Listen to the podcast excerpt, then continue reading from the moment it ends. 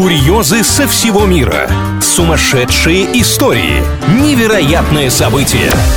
Новостная шелуха на правильном радио. Всем привет, с вами Илья Андреев. Впереди подборка новостей о реально произошедших странных, нестандартных ситуациях. Начнем с номинации «Меры предосторожности». В американском округе Колумбия запретили танцевать на свадьбах.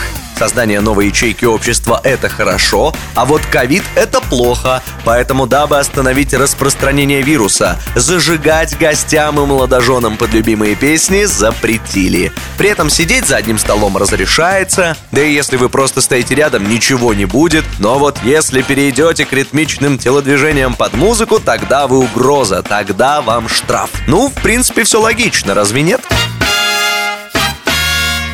Номинация «Не смотрю на тебя, я тобою любуюсь». Россиянина так впечатлило собственное отражение, что он украл из лифта зеркало, в которое смотрелся. Ничто не предвещало беды, он просто вошел, посмотрелся, а потом, видимо, понял, насколько хорош. Попозировал и так, и эдак, прошелся, повернулся. Ну и в какой-то момент, наверное, уже не смог представить свою жизнь без этого отражения. Чтобы оторвать зеркало, пришлось постараться, но если чего-то сильно хочешь, своего обязательно добьешься. Только в лифте помимо зеркала были еще и камеры, а это делает историю немного грустной для главного героя.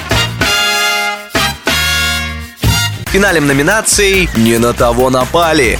В Индии интернет-мошенники получили вместо денег от жертвы собственное фото. План был стандартный. Злоумышленники звонят человеку, представляются сотрудниками банка, получают данные и забирают деньги. Только в этот раз они дозвонились умельцу-хакеру, который за время разговора взломал веб-камеру мошенников и прислал им не свои данные, а их же снимок.